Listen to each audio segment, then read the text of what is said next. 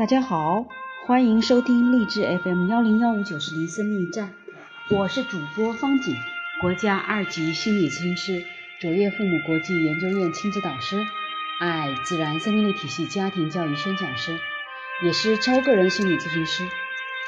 欢迎大家就家庭教育、亲子关系、心理咨询一起共同探讨学习。我们今天继续进行与神对话。Chapter Nine，第十第九个部分了。你也许会认为这是很容易做到的，这将获得你的真实身份的事情，但它将会是你在你的生活中遇到的最大难题。实际上，你也许永远也做不到，能做到的人很少。这不是一辈子能做到的事情，也不是几辈子能做到的事情。那为什么要我们去尝试啊？为什么要我们这过这种没有尽头的苦汁？谁需要它呀？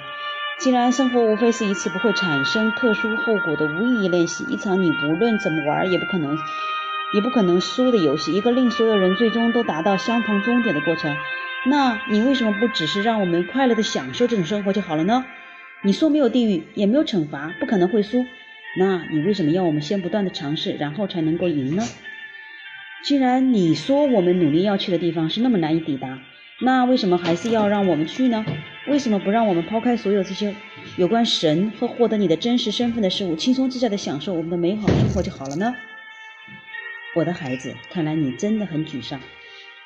是啊，我厌倦了不停的尝试、尝试、尝试，得到的却只是你来到这里，告诉我这件事非常困难，一百万个人中只有一个人能完成。嗯，我能理解你的心情，让我来看看能否帮上你的忙。首先，我想指出的是。你已经享受过你的美好时光了，你认为这是你第一次想要这么做吗？我不知道，难道你不觉得你从前有过美好时光吗？有过几次不？嗯，你确实有过，有过许多次。多少次？许许多多次。这句话是在鼓励我吗？它是在启发你。怎么会呢？首先，它能打消你的忧虑，它带来了你刚才提到的不可能失败的因素，它让你相信生活的意图并非要令你失败。你想要何需需要多少机会就能得到多少机会，你可以反反复复的享受美好时光。如果你确实迈出了下一步，如果你进化到下一个层面，那是因为你想要那么做，而不是因为你必须那么做。没有什么事情是你必须做的。如果你享受这个层面的生活，你如果你觉得这对你来讲已经是归宿，你可以再三再四的拥有这种经验。实际上，你确实反复的拥有这种经验。原因正是你享受目前的生活，你爱这如戏的生活，你爱这苦痛的生活，你爱这种对神一无所知的生活，所以你才会过这样的日子。你是在跟我开玩笑吗？我会跟你开这种玩笑吗？我不知道，我不知道神会开哪种玩笑。我不会开这种玩笑。这个话题太接近真相，太接近终极的认识。我从来不拿生活何以如此来开玩笑。关于这个话题，已经有太多人的说法让你摸不着头脑。我来这里用意并非让你变得更加糊涂，我来这里是为了让你变得更清醒。那么，请让我变清醒吧。你是说这种生活是我自己想要过的吗？当然了，是的，这样的生活是我选择的。是的，我曾经多次做这个选择，许多次。到底多少次？你又来了。你想要准确的数字吗？给个大概的估计就好了。我想知道是几百次还是几十次？几百次，几百次！我已经活过几百辈子。是的，我走过的路有这么远啊？确实是挺远的。哦，你没骗我吧？绝对没有。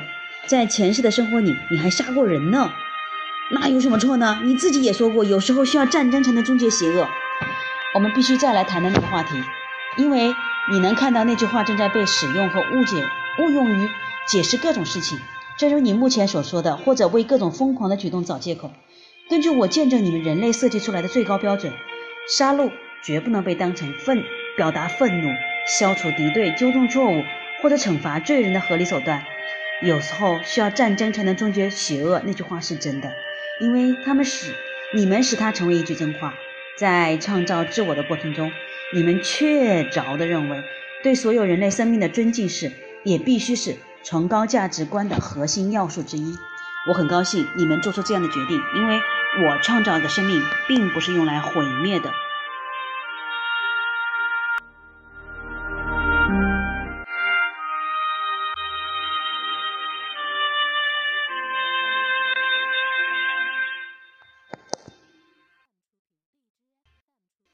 我们继续。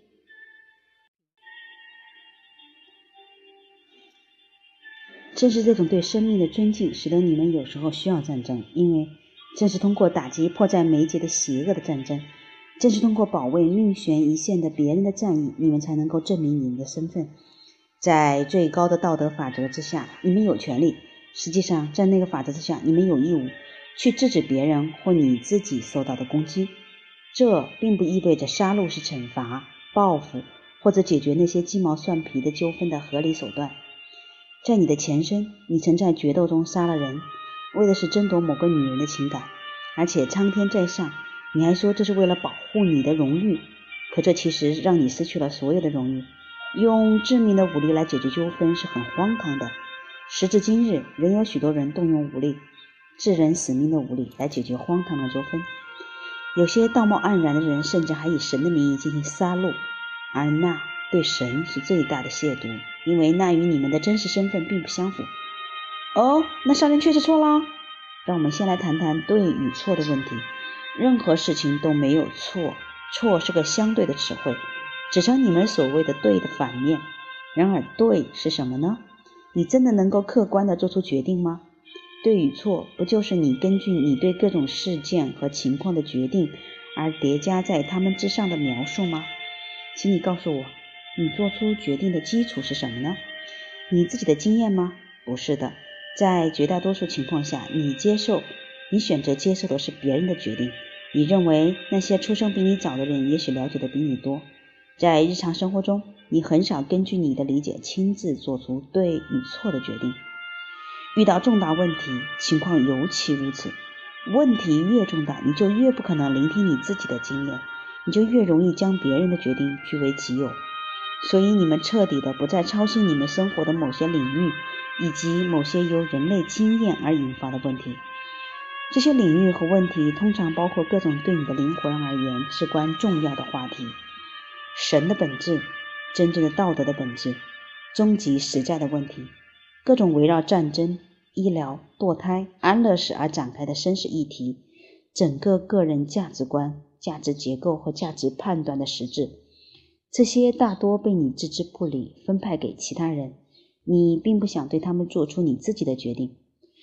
有其他人做出决定了，我听他们的，我听他们的。你大声说，让其他人告诉我什么是对，什么是错就好了。顺便告诉你吧，这就是人类的宗教十分流行的原因。宗教的信仰系统是无足轻重的，只要立场坚定，教义连贯，清楚拥趸的期望，教规严厉就可以了。给出这些特征。你能发现人们简直什么都信，最怪异的行为和信念可以曾经被归咎于神，这是神的作风。他们说这是神的话语。有些人将会接受这种说法，兴高采烈的，因为你知道的，这消除了他们亲自思考的负担。现在我们可以来谈杀戮了。杀戮能够有正当的理由吗？仔细想想吧，你将会发现，你无需外在的权威也能找到方向。无需更高的信息来源也能得到答案。只要你思考这个问题，只要你看看你对它有什么感受，答案将会浮现给你，你将能够采取相应的行动。这就是所谓的依照你自己的权威去行动。正是当依照别人的权威去行动时，你才会给自己找麻烦。国家和民族应该利用杀戮来实现他的政治目标吗？宗教应该利用杀戮来加强他的神学戒律吗？社会应该利用杀戮来对付那些违反行为规范的人吗？杀戮是合适的政治补救措施、灵性劝说工具或社会问题的对策吗？如果有人要杀你，你可以杀他吗？你会用致命的武力来拯救你的爱人吗？或是来拯救某个陌生人？如果有人丧心病狂，你不杀他，他就要杀你，那么杀戮是合理的防卫手段吗？杀人和被杀有区别吗？国家要你相信，为了纯粹的政治任务。杀戮完全是合情合理的。实际上，国家需要你对他说的这番话信以为真，才能够作为权力实体而存在。宗教要你相信，为了传播和维护其真相，也为了让人遵守他的教义，杀戮完全是合情合理的。实际上，宗教需要你对他说的这番话信以为真，才能够作为权力实体而存在。社会要你相信，为了惩罚那些犯下特定罪行。这些罪行因年代不同而有所不同的人，杀戮完全是合情合理的。实际上，社会需要你对他说的这番话信以为真，才能够作为权力实体而存在。你认为这些观点是正确的吗？你有没有把别人的话奉为圭臬？你自己有什么看法呢？这些事情无所谓对和错，但你的身份的肖像是你通过你的决定而画出的。实际上，各个国家和民族已经通过他们决定画出了这样的肖像。各种宗教已经通过他们的决定创造出很久而难忘的形象，各个社会也已经通过他们的决定而制造出他的他们的自画像。你满意这些画像吗？你愿意呈现出这些形象吗？这些肖像真的代表你的身份吗？请留意这些问题，你也许要好好的想想怎么回答。思考是很辛苦的，做出价值判断是很困难的。这让你处于纯粹的创造之中，因为将来会有许多时候，你不得不说“我不知道，我真的不知道”。然而，你仍将不得不做出决定，所以你仍将不得不选择，你将不得不做出坚定的选择。这样的选择，这种对未曾了解的事情做的选择，被称为纯粹的创造。做出决定的人意识到，深深的意识到，自我正是在做出这种决定的过程中被创造出来的。绝大多数人对这项重要的工作毫无兴趣，绝大多数人宁愿将其交给别人去完成。